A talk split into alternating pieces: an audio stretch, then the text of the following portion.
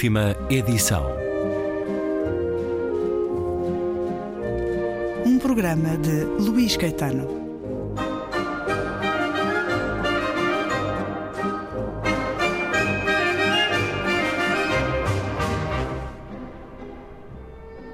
Regresso à conversa iniciada ontem com Daniel Jonas. Tem novo livro de poesia, Cães de Chuva, a chancela Assírio e Alvim. Peço-lhe, Daniel Jonas, que nos leia mais um poema, agora aliterações. Um poema é sobre um ferro que emperra. Um poema é sobre um albatroz que erra, sem destino onde pousar as grandes asas. Um poema é sobre lírimas manhãs e mínimas ondinas.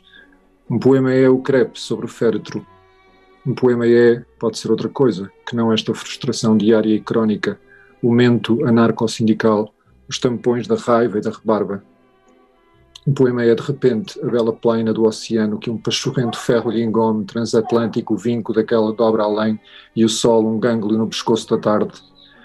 Um poema é sobre mãos, sobre mãos, sobre irmãos que são amigos e amigos que hoje não se são. É sobre um assado que se perfuma na perfeição. É sobre eu e tu e nós no parque, ou no cinema, ou passeando na rua com popcorns ou frite de Lejeune, tirando a felicidade aos poucos do pacote, ou soltando as horas do último bus.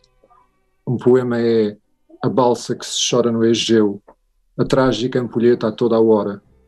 É cozer o cílio ao sobrolho com os fios das pestanas e apagar para sempre a fina dor do que se vê. Um poema é querer o mundo e darem-nos Santo Ildefonso, e ver em Santo Ildefonso o mundo que se cria, e afinal sorrirmos sobre lágrimas e ouvir as últimas, a pilha já esgotada, o transistor que se morre. Tirarmos-lhe a função às sacudidelas como um ente querido que se abana, a quem negamos a extrema unção da abdicação, ou o soldado que espreme o seu amigo e o levita de uma cama de campanha. Um poema é minha mãe, és o meu porto. Um poema é não me deixes ir ao fundo, e é tão ingente e tão distante o mundo que meu pai ensina-me a andar sobre águas. A mão da fé não tires, não, meu pai do céu, meu pai do chão. Um poema é, à medida de envelhecermos, tendermos a gostar de flores, de pássaros, de. Um poema é, como alguém dizia, primeiro o ambiente, depois o serviço, por fim a comida. Um fascinante brilho vem das tuas mãos, javalis, chateaus, tâmaras, ação sentar em plásticos tronos a contemplar a equidistante espera. Um poema é um acrílico, um gavetão, um Eglefim dos pobres e o vitelo dos toffs. Um poema é ser o rapaz de há uma eternidade atrás. Um poema é façamos algo de físico, como trepar aquele freixo, beber daquela água, entrar no elevador após um dia de consumição, de pendurar o corpo, os ossos, o estandarte da roupa. Um poema é a tristeza da roupa acamada, guardada no furgão antes da feira. É o sono dos justos, a marmita dos rentes. Um poema é a monção no vazio do alto mar, um coração que abre como uma romã, a alma da uva no vinho, a renda da manhã que derrama a luz nos pátios do sono. Um poema é não tenho força para a revolta, morreu-me o cão, a pátria, a absolvição. Um poema és. Um poema é após o fim, depois da morte. A última siesta antes do corno fatal antes do último sopro sobre a terra, na vibração da cabra combalida sobre o lenho no casco. Era sobre a morte após a morte, depois do fim. Um poema é o fim, depois do fim, após a morte, antes da terra. Aliterações. Mais um poema do livro Cães de Chuva, de Daniel Jonas. Em tudo na vida há poesia, Daniel Jonas? Uh, não. há poesia há nos livros, há, nas, há, há em quem declama poesia, há, há nas análises literárias, não, mas, mas, mas, mas, em tudo na vida não há, não, não há poesia, ainda bem, porque senão seria muito chato. Não há um sentir.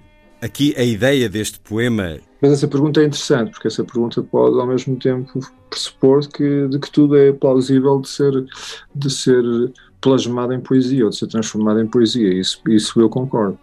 Acho que, tudo, acho que tudo pode ser matéria para, para, para se fazer poesia. É o que nos diz o poema, de certa maneira. Sim, exatamente. A poesia está no olhar. Uh, sim, concordo. Exatamente. Não, nesse sentido é verdade, né? nesse sentido concordo em absoluto. Portanto, retiro aquilo que disse anteriormente e que em tudo pode haver poesia. Depende já, da forma como Já ser poeta é condição de quem escreve e publica? Ou em muito da vida se pode ser poeta? Bem, há aquelas pessoas que nunca publicaram, não é? Uh, ou até que nunca escreveram e são, são poetas em, em potência, não sei. Uh, não sei muito bem definir isto. Claro que há sempre uma, uma abordagem para se perceber quando, é, quando é uma pessoa, em princípio, é, é, artista, ou é poeta, ou é escritor, ou é não sei o quê, ou é pintor. Basicamente é quando a pessoa diz que o é, não é? Que talvez a pessoa seja, seja a primeira primeiro reconhecedor dessa, dessa, dessa possibilidade. Mas é muito difícil fazer assim um critério mais, mais geral e mais lado sobre o que é ou não é ser, ser poeta. No seu caso, Daniel Jonas, há um, um tempo e um lugar para a escrita poética, para a oficina, ou essa escrita é ativada sem lugar e hora marcada?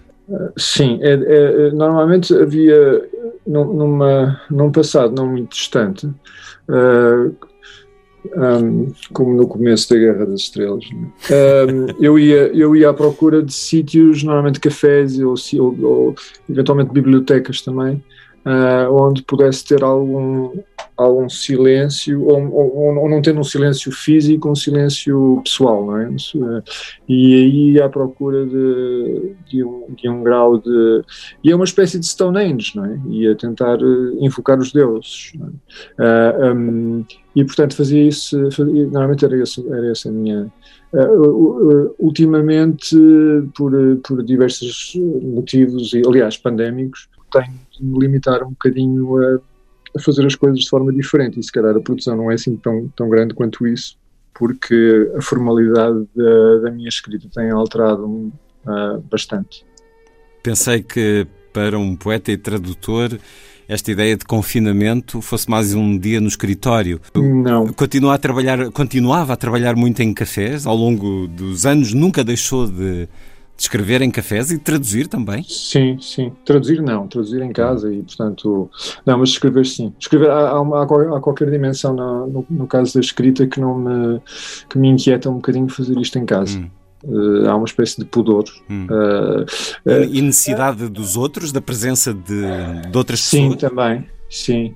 Aliás, havia alguém que descrevia essa, essa situação de escrever como alguém que mergulha num determinado tipo de inconsciência, de esquecimento tão grande, vai, portanto, a umas braças lá, lá, lá muito profundas e, e, e, tem a impressão que a certa altura acorda e que, e que está a fazer uma grande, uma grande, uma coisa muito ridícula, uma coisa muito que, que chama a atenção de toda a gente pelo ridículo. E, portanto, há, há, aqui uma espécie de mergulho no, na, na, inconsciência, um mergulho no, no desfazamento social ao mesmo tempo. Uh, que pronto que torna aquele o poeta um bocadinho sempre uh, uma espécie de correlato do, do ermita não é Uh, e, e, mas, mas, essas pessoas vão, em princípio, vão, vão, vão à procura de ermos, e, ou os monges de mosteiros. Os poetas muitas vezes vão à procura de cafés, que é um contrassenso. Mas havia uma, uma, ideia, uma ideia escandinava que era aquelas pessoas que, em vez de fazerem incisões no, no, no corpo, uh, iam a cafés para se maltratarem, uh, com, para se maltratarem com o ruído.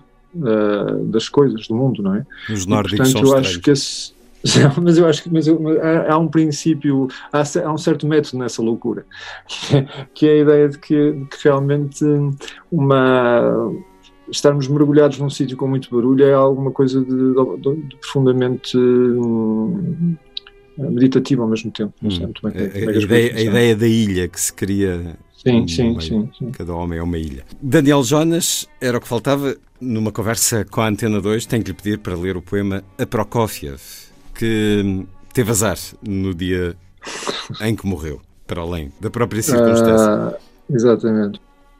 Portanto, chama-se Prokofiev. Morrer não é boa ideia. Morrer no mesmo dia de Stalin, pior. Assim que Sergei fosse um grande lumeiro tombando, abafado sob a grande sombra, e o som tem a sua sombra de tortuoso carvalho. Naquele 5 do 3 de 53, a plaina irracional da vida levou um compositor e um ditador, que até na morte esmagou o primeiro, e o abafou abrupto com um estampido do tampo sobre as cordas, martelo sobre martelos. Assim, as delicadas nervuras, caneluras, tessituras das tuas tocatas batessem mais uma vez contra o teto baixo de um ditado rítmico, arranhadas pelos plectros de tirânico bigode. E em sombra póstuma, mais uma vez, Sergei, te viste esmagado pela bruteza de um Estado policial que esqueceu o músico e honrou o assassino. Diz-se que uma humilhação mais se quis póstuma, que o teu corpo ficasse retido na casa funerária na hora de ponta fúnebre que congestionou a tua última marcha. E agora, não só a notícia, ou a memória, ou a opressão, também na morte te ensurdeceu e obnubilou o ditador em esquife saindo abafando com o estrondo da tampa meio aberta do pianista. E cá para nós, Sergei, o artista fará sempre vénia ao opressor, já para não falar que Joseph tinha mais dedos do que tu. Por falar em Prokofiev, Daniel Jonas, é preciso sentir música num poema para o aceitar? Assim como a inveja tem a mesma, a mesma natureza que o ciúme, a, a, poesia de alguma forma tem a mesma natureza e, e, e, vem dos mesmos humores da música, desde tempos imemoriais, é? também da profecia, mas, mas a música está muito presente na, na ideia da, da, poesia, do que é poesia. Uh, é por isso que há um bocadinho a, a, tentação estabelecida de se declamar poemas, não é? porque era uma forma é uma forma antiga de, se, de que alguma coisa que era parente, que era primo da, da música. E, portanto, nesse sentido, sim, quando se compõe um poema, compõe-se um bocadinho como se compõe música. A ideia é.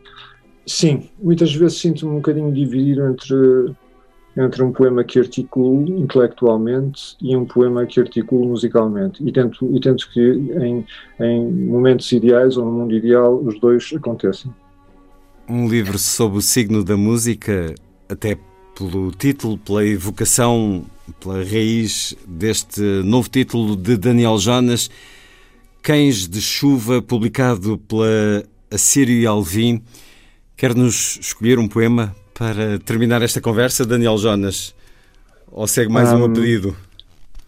Pode ser, eu prefiro um pedido, então, se houver. Pedi-lhe. Senão... Está bem combinado. Pedi-lhe Mitologia Galante. Está na página 112. Muito bem. Pudesse eu ser um touro, um touro belo, manso e branco, que te levasse à certa, as montanhas brancas de Creta como uma cratera de Tarento. Um retrato de jovem de Rafael sobre a ilha hormonal da velha criança. Salvar-te-ia. Afinal, eu era filho de um deus. Dirias, estou apaixonada por um touro. E seríamos cantados por poetas de Alexandria. Neva.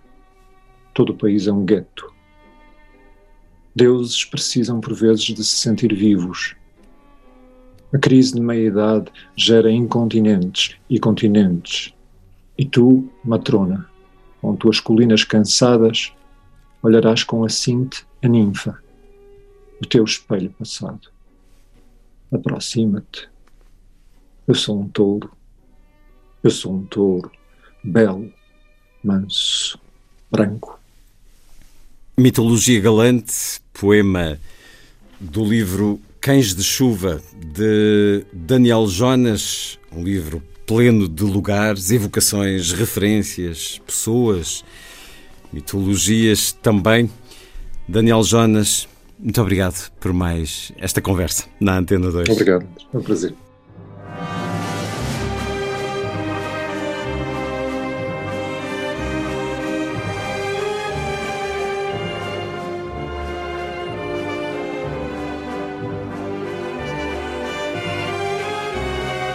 Última edição.